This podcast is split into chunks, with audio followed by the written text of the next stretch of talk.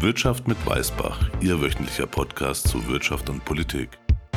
Herzlich willkommen bei Wirtschaft mit Weißbach und schön, dass Sie mit dabei sind. Vielen Dank an alle, die schon unseren ersten Podcast gehört haben und natürlich herzlich willkommen an alle die, die heute zum ersten Mal mit dabei sind. Wirtschaft mit Weißbach ist komplett unabhängig und ich freue mich immer über Feedback und auch Themenvorschläge. Schreiben Sie uns, was Sie interessiert unter kontakt@wirtschaftmitweißbach.de oder über LinkedIn. Der Podcast ist noch kostenlos. Wir überlegen noch, ob es später dann ein Abo-Modell geben wird oder wir einen Sponsor suchen. Dieser Podcast ist keine Anlageberatung, sondern dient lediglich der Information und Unterhaltung. Der Host und die Gäste übernehmen keine Haftung für Anlageentscheidungen, die sie auf Basis der im Podcast gehörten Informationen treffen. Das sind die heutigen Themen. Davos im Zeichen der Geopolitik. Ich spreche mit dem Forschungsdirektor der Deutschen Gesellschaft für Auswärtige Politik. In den Schweizer Alpen geht es auch um AI und Cybersecurity. China hat neue Wachstumszahlen vorgelegt. Ist denen zu trauen und wie fühlt es sich vor Ort an? Das besprechen wir mit Jörg Wuttke, dem ehemaligen Präsidenten der EU-China-Handelskammer.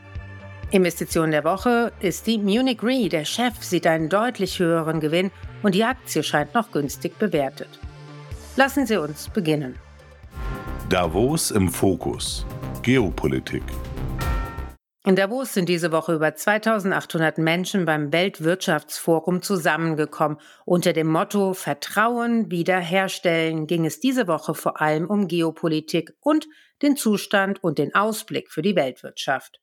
Ich erspare Ihnen an dieser Stelle eine Aufarbeitung des letzten Jahres, denn uns allen ist bekannt, dass die Welt ein sehr konfliktreicher Platz geworden ist. Anstelle dessen habe ich mit Christian Mölling, dem Forschungsdirektor der Deutschen Gesellschaft für Auswärtige Politik, über die Zukunft und die Aussichten gesprochen. Wer ist die Deutsche Gesellschaft für Auswärtige Politik?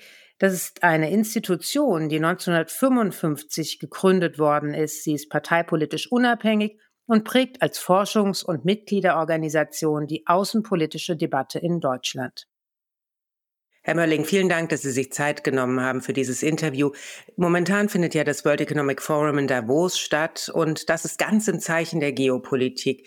Jetzt ist natürlich die große Frage nach dem doch sehr herausfordernden Jahr 2023, was könnte 2024 bringen, Ihrer Meinung nach? Ich glaube, es wird vor allen Dingen nicht viel Besseres bringen. Also zu glauben, dass 2023 eine Ausnahme gewesen ist, wäre, glaube ich, falsch. Ich glaube, wir sehen das, was viele Experten eigentlich schon lange vorausgesagt haben, die, die Veränderung der Welt, das, das Zerfallen einer alten Ordnung, auch das Entstehen einer neuen Ordnung.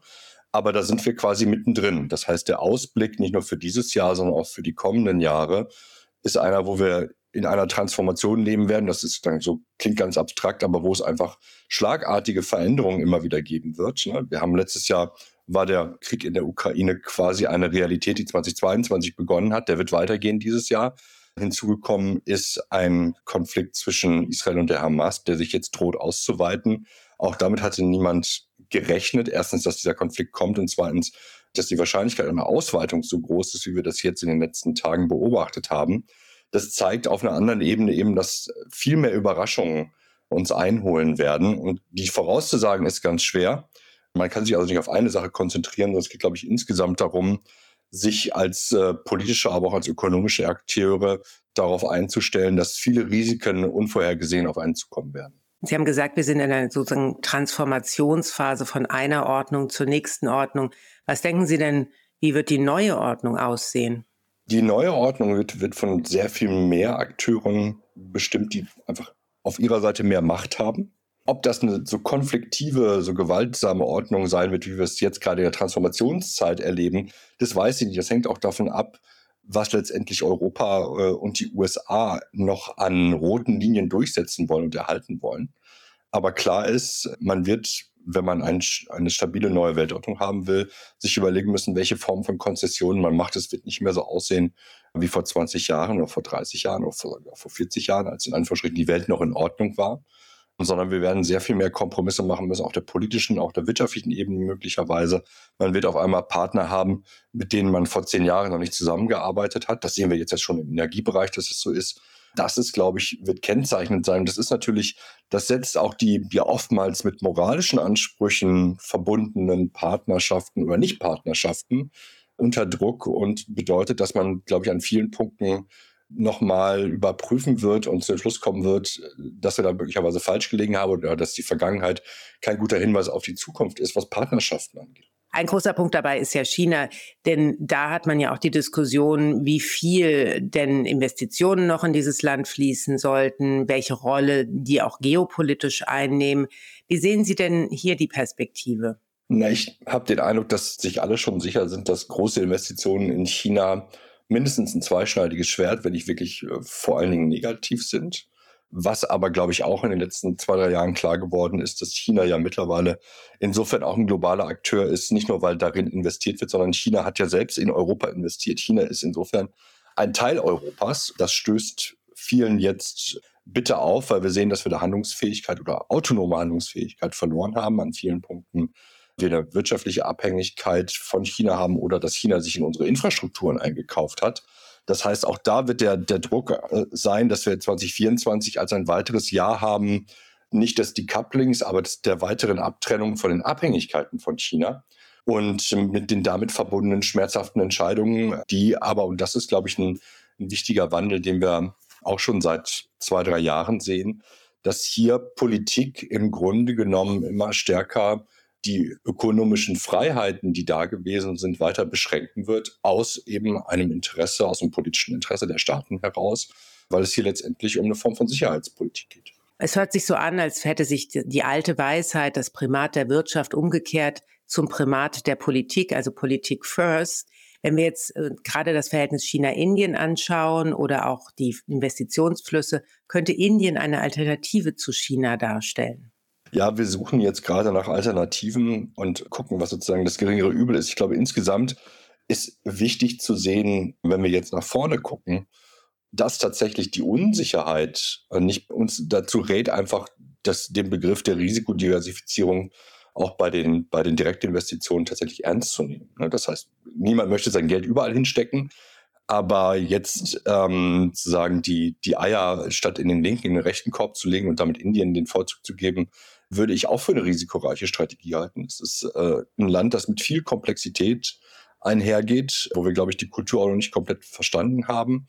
Ich glaube, dass insgesamt, wenn wir jetzt nochmal nach Deutschland zurückgucken, es sehr wichtig ist, dass wir es nicht so verstehen, dass die Politik die Wirtschaft sozusagen übernommen hat, sondern dass wir tatsächlich einfach, dass die relative Bedeutung von politischen Entscheidungen für die Wirtschaft oder im wirtschaftspolitischen Bereich, beides gehört zusammen, tatsächlich ein, äh, Einflüsse auf die Wirtschaft natürlich nimmt, äh, direkt oder indirekt, was aber bedeutet, dass wir zu einem neuen Verhältnis zwischen Politik und Wirtschaft aus meiner Sicht kommen müssen, zu einem viel abgestimmteren Verhältnis.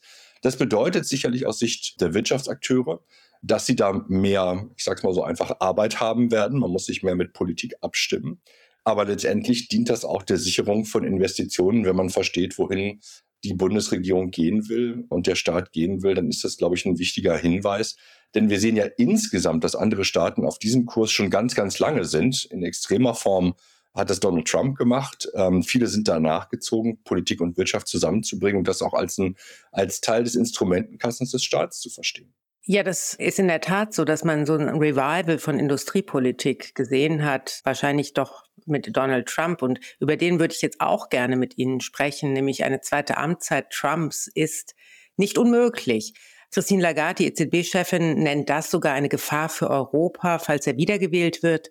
Wie sehen Sie das denn? Ja, ich habe da zwei unterschiedliche Perspektiven drauf oder vielleicht sogar drei. Also man muss sich, glaube ich, selber warnen, dass eine, eine Amtszeit Trump 2 nicht so sein wird wie eine Amtszeit 1.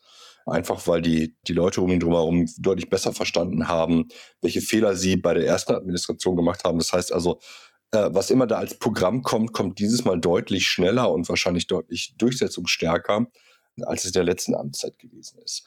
Man muss aber auch, glaube ich, jetzt auf unserer Seite hier in Europa aufpassen, sich Trump nicht als als gesetzt und äh, unausweichlich hinzunehmen. So stellt er sich selber dar. Das ist die Art und Weise, wie solche äh, Menschen arbeiten, dass sie sich selbst als unausweichlich äh, beschreiben. Er ist ausweichlich und auch, dass jetzt sozusagen Vorwahlen stattfinden, das sind ja nichts anderes als eine Art von Bürgerräten. Da ist noch nichts gelaufen. selbst mit einer Amtszeit Trump darf man annehmen, dass es um ihn drumherum, jetzt spricht sozusagen der, der Optimist in mir, äh, Leute gibt, die verstehen, dass sie, den, dass sie Amerika und den US-Interessen massiv schaden, wenn man Europa links liegen lässt oder sogar als, ähm, als Feind sieht. Da wird, glaube ich, die Frage sein, wie weit Europa den, den begonnenen Pfad jetzt unter beiden beibehalten kann, zusammen mit den USA, die westliche Hemisphäre quasi als einen gemeinsamen Raum des Wettbewerbs weiterhin zu behalten. Dann werden wir Wettbewerber sein. Das wird auch sicherlich nicht angenehmer werden mit Donald Trump. Aber man hätte dann wenigstens noch einen gemeinsamen Vorrat an Verständnissen und Regeln, an die man sich hält. Aber insgesamt wird es sicherlich nicht, ähm, nicht freundlicher sein. Aber ich glaube, die wirtschaftliche Beurteilung der Zeit Biden zeigt auch, dass egal welcher amerikanische Präsident dran ist, es gilt ein America First im, im wirtschafts- und industriepolitischen Bereich. Äh, Biden ist da wahrscheinlich sehr erfolgreich jetzt gewesen, wenn man sich die Zahlen des Arbeitsmarktes äh, und der Wirtschaftszahlen in den USA anguckt. Den Kurs äh, wird Donald Trump sicherlich nicht abstellen und zugunsten der Europäer verändern. Noch ein letztes Wort zu den Spannungen im Mittleren Osten. Gehen Sie da von einer weiteren Eskalation aus? Es sieht ja momentan so aus, als würde so ein punktueller Flächenbrand zumindest beginnen. Ja, ich muss Ihnen leider in Anführungsstrichen recht geben.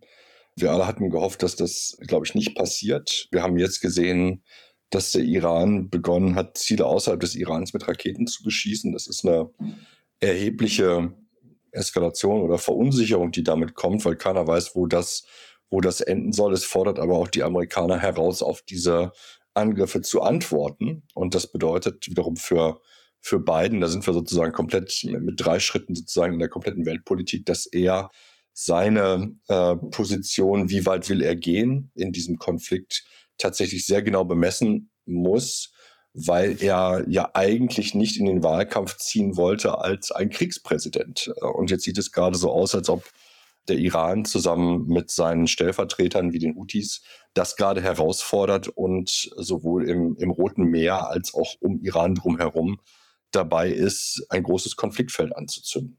Könnte das auch bedeuten, dass die USA sich weniger im Ukraine-Krieg involvieren werden? Das ist, glaube ich, im Wesentlichen unabhängig davon. Wenn wir jetzt rein von den militärischen Bedingungen angucken, dann sind die, dann sind die nicht gleich. Dann ist sozusagen eine Unterstützung der Ukraine geht nicht zulasten der Unterstützung Israels äh, oder umgekehrt oder eines eigenständigen amerikanischen Engagements im, im, Mittleren Osten. Aber die politische Aufmerksamkeit geht natürlich weg. Ne? Relativ einfach. Jeder Mensch hat 24 Stunden am Tag, wo er sich um Dinge kümmern kann. Ein bisschen schlafen muss man noch. Und dann ist die Frage, wo liegt die politische Aufmerksamkeit?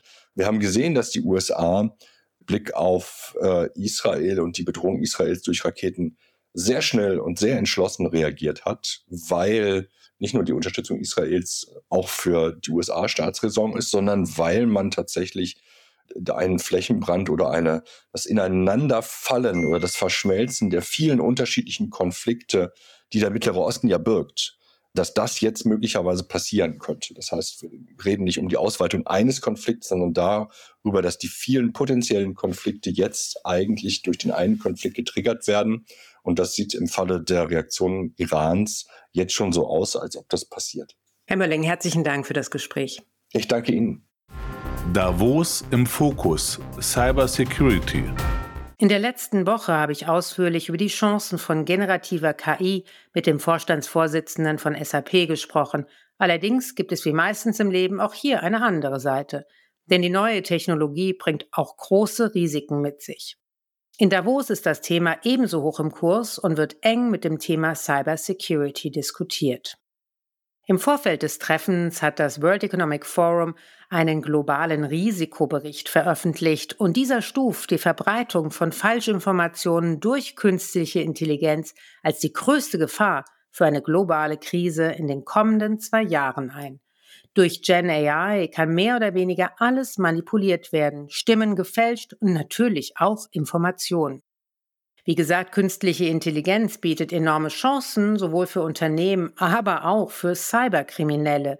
Doch welche neuen Security-Herausforderungen kommen im Zusammenhang mit KI auf Unternehmen zu und welche Cyberrisiken werden 2024 wichtig sein? Ich habe dazu mit einem Experten aus der Praxis gesprochen, Bode Meseke. Er ist Partner bei EY im Bereich Forensic und Global Cyber Response Leader. Vielen Dank, dass du dir Zeit genommen hast. Wir wollen ja das Thema Cybersecurity auch im Zusammenhang mit Davos beleuchten. Und da wird das Thema gerade auch unter der stärkeren Nutzung von Gen AI ähm, diskutiert. Welchen Zusammenhang gibt es denn da überhaupt? Cybersecurity und künstliche Intelligenz, da wird sich noch sehr, sehr viel entwickeln müssen, denke ich. Die Entwicklung in der KI ist recht jung. Man hat noch nicht allzu viel davon adaptiert. Es gibt aber schon erste Entwicklungen, dass zum Beispiel Softwarelösungen, äh, die zur Cybersicherheit dienen, automatisch äh, reagieren, besser Angriffe erkennen können und dann auch abschätzen, was muss ich denn jetzt auf diesem System vielleicht an Service abschalten, um diesen Angriff zu verhindern. Auf diesem Weg ist man aber leider auch natürlich auf der Angreiferseite. Auch da wird schon geschaut, wie kann man künstliche Intelligenz verwenden, um die Angriffe noch weiter zu verfeinern, noch erfolgreicher zu machen. Man stelle sich nur vor, man setzt einen Angriff sehr, sehr langsam um. Heutige Systeme sind ja darauf getrimmt, Zusammenhänge zu erkennen im Datenverkehr und dann zu entscheiden, ob ich gebe jetzt einen Alarm raus, weil ich glaube, hier liegt gerade ein Angriff vor. Und wenn man nun eine AI so justieren kann, dass sie einen Angriff sehr, sehr langsam vornimmt, dem Angreifer ist ja egal, der sagt, irgendwann komme ich zum Ziel, ich habe jetzt nicht die besondere Zeitnot, ähm, dann kann es sein, dass die Detektionssysteme das gar nicht bemerken, weil sie dieses einmalige Ereignis, was sie sehen, nicht in Relation zu dem dann viel später erfolgenden setzen. Schauen wir noch ein bisschen zurück und vielleicht mehr auf diese Makro-Seite. Du bist ja Partner für Cyber Security Incidents Response Dienstleistungen. Vielleicht können wir mal beleuchten, welchen Anstieg und welche Entwicklung von Cyber Security Attacken in den letzten zehn Jahren denn zu beobachten waren. Zehn Jahre ist natürlich ein super langer Zeitraum in der IT-Welt. Da gab es natürlich unterschiedlichste Entwicklungen. Aber wenn man mal so ganz, ganz hart zurückschaut, vor zehn Jahren hat das Thema noch gar nicht so eine große Rolle gespielt. Wenn ich so in, auch an meinen eigenen Berufsweg denke, dann hat man vor zehn Jahren eher noch so das Thema klassische digitale Forensik betreut. Man hat irgendwo einen Sachverhalt festgestellt. Da wurde ein Computer, ein damals Mobiltelefon dann benutzt. Dann musste man schauen, wie bekommt man da jetzt die Beweisdaten runter, wie kann man die analysieren, welche Rückschlüsse kann man daraus ziehen. Das war ein recht reaktionäres Thema. Äh, man hatte die Zeit, diese Daten zu analysieren äh, und das hat so den, den Alltag des Digitalforensikers bestimmt. Mit der immer äh, größeren Verbreitung und Professionalisierung von Diensten im Internet und auch technischen Möglichkeiten hat sich das Ganze dann verschoben, dass man nicht mehr nur so den Innentäter gesehen hat und das, was ich kann ich jetzt so digital forensisch im Nachgang analysieren, sondern es gab dann eine starke Zunahme der Cyberattacken. Da gibt es natürlich auch verschiedene Muster. Ja, es gibt Attacken, die darauf ausgelegt sind, Dienste zu stören, indem man zum Beispiel einen Server überlastet. Dem schickt man so viele Anfragen, dass der nicht mehr auf die richtigen Anfragen antworten kann. Das nennt sich dann ein Denial-of-Service-Angriff. Es gibt den CEO-Fraud, ist jetzt keine klassische Cyberattacke, aber oft unter Verwendung von äh, digitalen Hilfsmitteln. Da wird sich dann als CEO ausgegeben, so der typische Fall. Man kriegt einen Anruf in der, in der Finanzbuchhaltung. Hier ist der CEO. Wir sind gerade auf Einkaufstour in Asien. Ich brauche jetzt dringend eine Million überwiesen auf dieses oder jenes Konto. Da wird dann Druck mit aufgebaut. Ähm, das muss ganz schnell sein, sonst scheitert der Deal und der Mitarbeiter will doch dafür nicht verantwortlich sein und so weiter.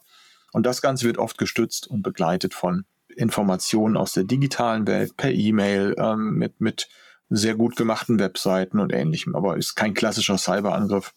Das muss man ehrlicherweise sagen.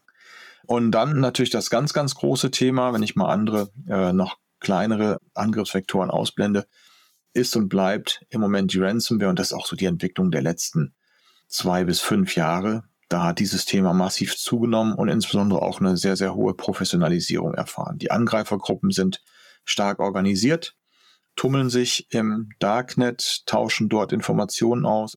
Ich weiß, du bist kein Experte für kritische Infrastruktur, dennoch die Frage, denn man hört immer mehr auch Angriffe auf ja so klassische Infrastruktur auch des Staates.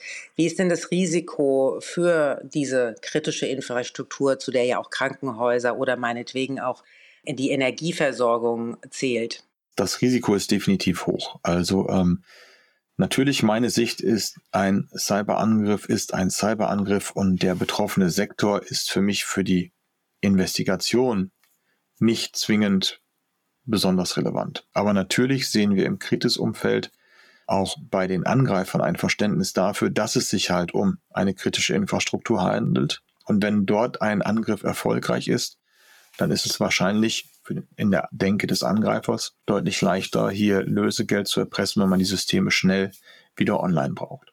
Das Risiko ist eigentlich für alle ans Internet angeschlossenen Systeme ähnlich hoch, weil viele Angriffe automatisiert laufen. Und es gibt dann aber natürlich nochmal die besonderen Fälle von Industriespionage. Da reden wir jetzt nicht zwingend über Kritis, aber natürlich auch und glaube gerade vor dem Hintergrund der Entwicklung, äh, wenn man das sieht, was in der Ukraine äh, passiert ist, äh, müssen wir uns auch mit dem Thema Cyber Warfare irgendwo auseinandersetzen.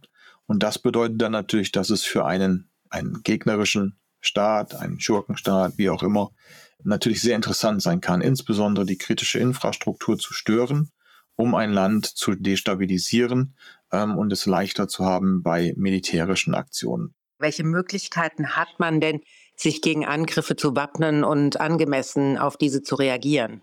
Da gibt es natürlich das immer wieder beliebte Mantra, 100% Sicherheit gibt es nicht. Das ist auch so. Aber Unternehmen sollten deswegen nicht sagen, naja, dann brauche ich auch nicht äh, ewig viel Geld investieren. Äh, ewig viel Geld ist sicherlich nicht erforderlich, aber man muss einfach eine ordentliche Risikobeurteilung vornehmen. Wie hoch ist das persönliche oder beziehungsweise das Unter Risiko für das individuelle Unternehmen, einem Angriff zu unterliegen? Wo sind die entsprechenden Kernsysteme, die es besonders zu schützen gilt? Und dann muss man schauen, was ist der aktuelle Stand der Technik, um entsprechend das Schutzniveau auf eins, einen Stand zu heben, der heute adäquat ist. Man muss eine Awareness schaffen bei den Mitarbeitern. Das ist immer noch ganz wichtig, dass auch die Mitarbeiter sehr, sehr vorsichtig sind. Es gibt immer noch das klassische Einfallstor, ist immer noch eine, eine Phishing-E-Mail. Sprich, da wird irgendwas mitgeschickt, was der neugierige Anwender dann als Attachment öffnet ähm, ohne die nötige Vorsicht walten zu lassen. Und dann passiert es, dann wird der Rechner infiziert, Schadsoftware nachgeladen und man hat entsprechend im Zweifel eine Ransomware im Haus. Das Ganze muss in der Geschäftsführungsebene ankommen. Es gibt leider immer noch, insbesondere im produzierenden Gewerbe, äh, wo die IT mehr Mittel zum Zweck ist und es eher um schwere Maschinen geht, die laufen müssen, um äh, entsprechend zu produzieren, ähm, muss man einfach sehen, da ist immer noch so ein bisschen das Thema IT hinten dran. Ja, wenn man sagt, ich brauche es halt, um die Rechnung zu schreiben und die Kundendaten zu verwalten, aber die ganzen Produkte, die ich herstelle, die kommen aus irgendwelchen äh, Stanzen, Öfen, sonst was. Ähm, und da habe ich kein Problem. Zum einen auch nicht mehr richtig. Mittlerweile ist ja ganz, ganz vieles digitalisiert. Aber es muss wirklich in der Geschäftsführungsebene ankommen. Jedes IT-System ist für einen Angriff anfällig und es ist egal, ob es in der Buchhaltung steht oder bei den Maschinen. Wenn da der Betrieb gestört wird, dann wird er gestört. Der Blick auf China. Diese Woche gab es offizielle Wachstumszahlen aus China und die waren erstaunlich gut, besser als der Plan des Staates selbst. Natürlich ist es fraglich, ob die Zahlen so stimmen angesichts der vielfältigen Probleme des Landes. Bleiben wir aber erstmal optimistisch und hören dem Ministerpräsidenten von China, Li Jiang, bei seiner Rede in Davos zu. Er vergleicht die chinesische Wirtschaft mit den europäischen Alpen.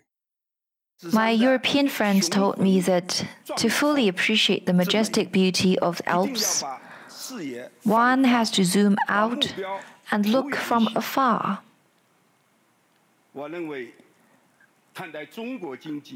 As I see it, it is the same with the Chinese economy.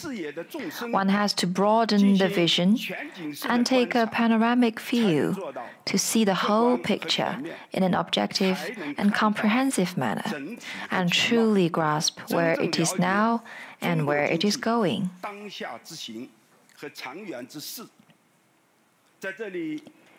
Here, I would like to share with you some perspectives on the Chinese economy.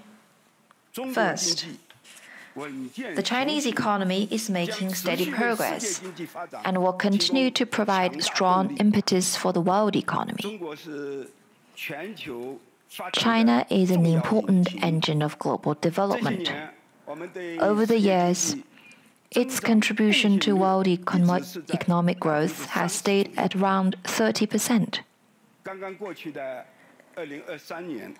Last year, in 2023, the Chinese economy rebounded and moved upward, with an estimated growth of around 5.2%, higher than the around 5% target es stellt sich natürlich die Frage, wie ist die Situation wirklich vor Ort in China? Dazu habe ich mit Jörg Wuttke, der bis 2023 Präsident der EU-Handelskammer in China war, gesprochen. Er lebt auch seit mehr als drei Jahrzehnten in Peking, ist also ein wahrlicher Kenner des Landes. Herr Wuttke, herzlichen Dank, dass Sie mit mir heute über China sprechen. Wir haben die Rede des chinesischen Ministerpräsidenten in Davos gehört. Er hat die chinesische Wirtschaft mit den Alpen in Europa verglichen. Ist die chinesische Wirtschaft denn so solide und so beeindruckend Ihrer Meinung nach momentan? Also sie ist sicherlich sehr hoch, so wie die Alpen auch sehr hoch sind, aber die Chinesen haben eine kleine Tradition in Davos, wird immer im Grunde genommen der internationalen Gemeinschaft um den Mund geredet. Äh, von daher war da viel Optimismus. Aber sie haben es auch nötig, weil die Wirtschaft de facto momentan etwas vor sich hin dümpelt. Äh, wir haben die Immobilienkrise. Äh, immerhin ist das 23 Prozent des Bruttosozialproduktes hier. Wir haben massive Überkapazitäten in vielen Energie, Energiebereichen, Solar, Wind auch bei den äh, Batterien. Also von daher ist eine Menge, äh, eine Menge gut zu machen und es ist positiv, dass der Premier dort war, um eben den Ausländern zu zeigen, Leute, wir sind offen, aber sie sind eben noch nicht offen genug und das ist das Problem, das wir bei der EU-Kammer jahrelang angemahnt haben. Es scheint ja auch eher so zu sein, als würde es einen Rückschritt geben und auch, dass die Spannungen zwischen dem Westen, auch zwischen der EU und China, mehr und mehr zunehmen. Man muss ja nur über das De-Risking auch der deutschen Bundesregierung sprechen. Wie empfinden Sie die Situation vor Ort in China? Ja, sicherlich äh, sind wir etwas enttäuscht über diese äh, relativ äh, schwache äh, Wirtschaftsentwicklung, seitdem Covid jetzt nun hier offiziell vorbei ist, seit Januar letzten Jahres. Äh, da haben wir mehr erwartet und es ist erstaunlich, wie wenig die Regierung de facto gemacht hat, um eben diese Malaise zu beseitigen. Da kennen wir ganz andere chinesische Aktionen äh, über die letzten Jahrzehnte. Äh, aber nichtsdestotrotz, es ist ja ein wahnsinnig großer Markt. Wir sind ja hier unterwegs mit einer Volkswirtschaft, die 15 Billionen Dollar größer ist als Indien. Und äh, man muss eben davon ausgehen, dass sie jetzt sehr viel schwacher wachsen als Indien, aber nichtsdestotrotz sein China, das in fünf Jahren 1 bis 2 Prozent wächst und in Indien, das sicherlich garantiert über 6, 7 Prozent wachsen wird. Der Unterschied wird im Jahre 2028 immer noch dann 17,5 äh, Billionen Dollar sein, also eine äh, äh Vergrößerung von 15 auf 17,5, was eine ganz interessante Zahl ist, weil 17,5 Billionen US-Dollar die China dann größer sein wird in der Wirtschaft als Indien, einmal die EU-Wirtschaft ist. Und äh, da ist natürlich wirklich keinerlei Absicht zu erkennen, dass wir hier uns vom Acker machen. Size matters. Nichtsdestotrotz, wenn man sich die demografische Entwicklung anschaut, haben wir einen sehr großen Rückgang im letzten Jahr, das natürlich auch am Ende des Tages was mit der Wirtschaft macht. Wird das diskutiert vor Ort? Noch nicht so kräftig, wie man das vielleicht erwarten könnte. Immerhin hat man ja schon Vorbilder mit Japan und Korea. Japan und Korea sind ja extrem schnell alternde Gesellschaften und das sind ja alle äh, in dem ostasiatischen Raum keine Immigrationsländer. Ja, das ist ja anders als Deutschland, die ja noch relativ äh, offen sind äh, für Leute, die jetzt dazuziehen. Hier ist ja überhaupt nichts zu erkennen an Immigration. Von daher äh, in der Tat, äh, glaube ich, äh, ein Fünftel der Bevölkerung ist so eher in meiner Preisklasse über 60. Und äh, das wird jetzt drastisch weitergehen, äh, gerade eben auch durch die äh, langjährige Ein-Kind-Politik. Äh, und das wird sich sicherlich ähm, in den Kosten beim Gesundheitswesen als auch bei der Innovationskraft des Landes zeigen. Also da muss China in der Tat äh, äh, anders rangehen als vielleicht die koreanische, japanische Regierung, denn die sind alt, nachdem sie reich geworden sind. Das ist in China noch nicht Schauen wir noch ein bisschen auf die Immobilienkrise. Das wird im Westen ja vor allem äh, berichtet, dass es im Grunde genommen eine ungelöste Immobilienkrise in China gibt und sehr viele Haushalte da auch sehr negativ von betroffen sind. Ist das so und wie wichtig ist die Immobilienwirtschaft? Ja, also wenn man jetzt Bauwesen und die Immobilien äh, zusammenzieht, dann sind das 23, 25 Prozent, also ein Viertel der Wirtschaftsleistung Chinas. Das kann man gar nicht ersetzen. Also wenn das schwächelt, äh, dann ist das auch durch Exporte nicht wieder gut zu machen. Deswegen, also äh, in der Tat, äh, wie Sie richtig sagen, zwei Drittel des Vermögens der Haushalte in China liegt in Immobilien. Das heißt, wenn das kränkelt, ist natürlich auch die Familie nicht mehr so auf Konsum getrimmt, äh, wie das vielleicht sonst wird. Man fühlt sich einfach weniger reich. Äh, das war ja jahrzehntelang die Gleichung. Nächstes Jahr ist meine, mein Apartment äh, in Chengdu oder in Sichuan sehr viel mehr wert, als es heute ist. Das ist vorbei. Aber man kann auch gleichzeitig eben sehen, dass der Präsident recht hat. Xi Jinping hat gesagt, Wohnungen sind nicht zum Spekulieren, zum, sondern zum Bewohnen. Und das war eben das Problem. Es ist eine Menge aufgebaut worden aus Spekulationsgründen heraus. Und deswegen haben wir die unglaubliche Zahl von über 80 Millionen Apartments, die in China leer stehen. Also krass gesagt könnte man sagen, jeder Deutsche findet ein leeres Apartment in China vor. Wie denken Sie denn, wird diese Situation gelöst werden, beziehungsweise wird es mehr Unterstützungsmaßnahmen des chinesischen Staates geben?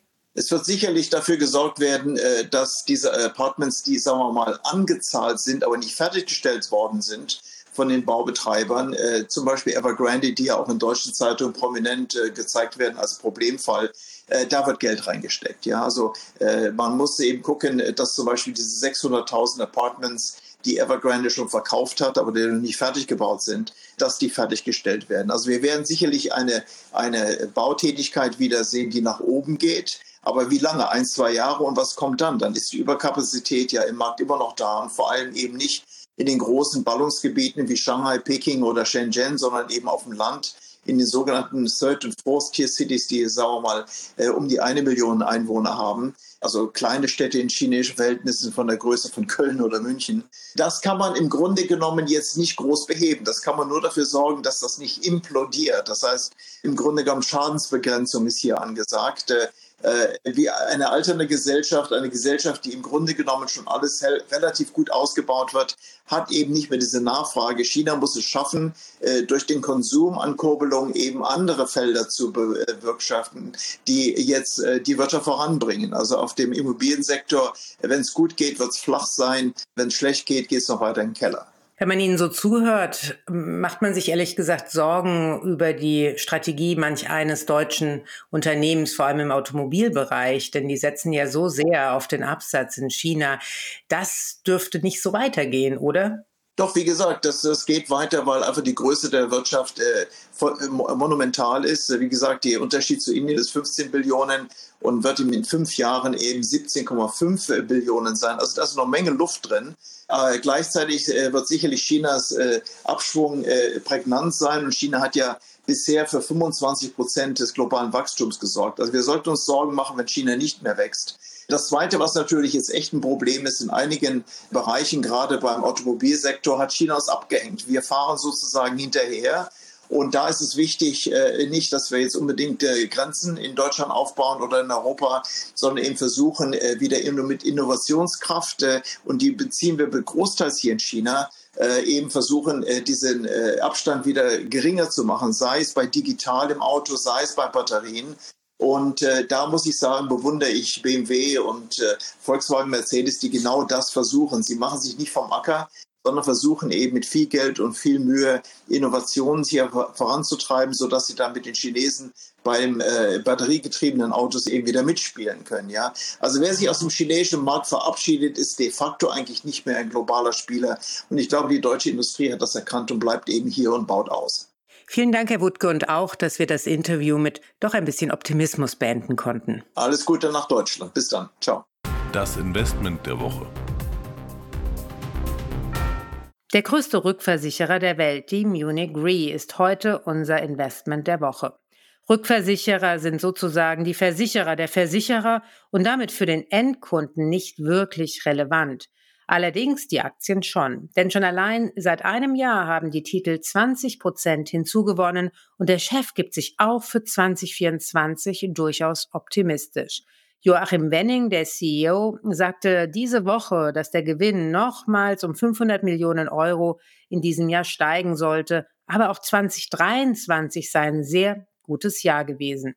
Die Munich Re erwartet für das Geschäftsjahr nun einen Gewinn von rund 5 Milliarden Euro, was einer Steigerung von 25 Prozent gegenüber dem ursprünglichen Ziel für 2023 entspricht.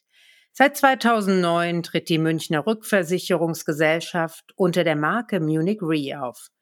Die Aktien des 1880 gegründeten Unternehmens gelten als Dividendentitel. Analysten und Investoren schätzen außerdem die Fähigkeit von Munich Re, Risiken effektiv zu bewerten und auch deren Versicherung richtig zu preisen.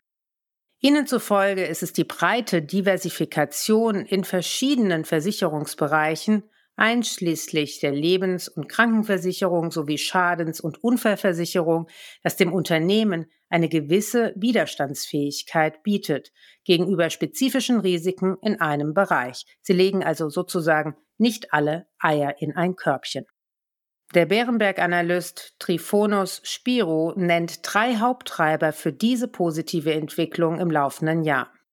Es läuft erstens besser in der Schadens- und Unfallrückversicherung. Das sogenannte Combined Ratio, das ist die Rentabilitätskennzahl von Schaden- und Unfallversicherungsunternehmen, liegt bei 82 Prozent und ist um 4 Prozent gesunken.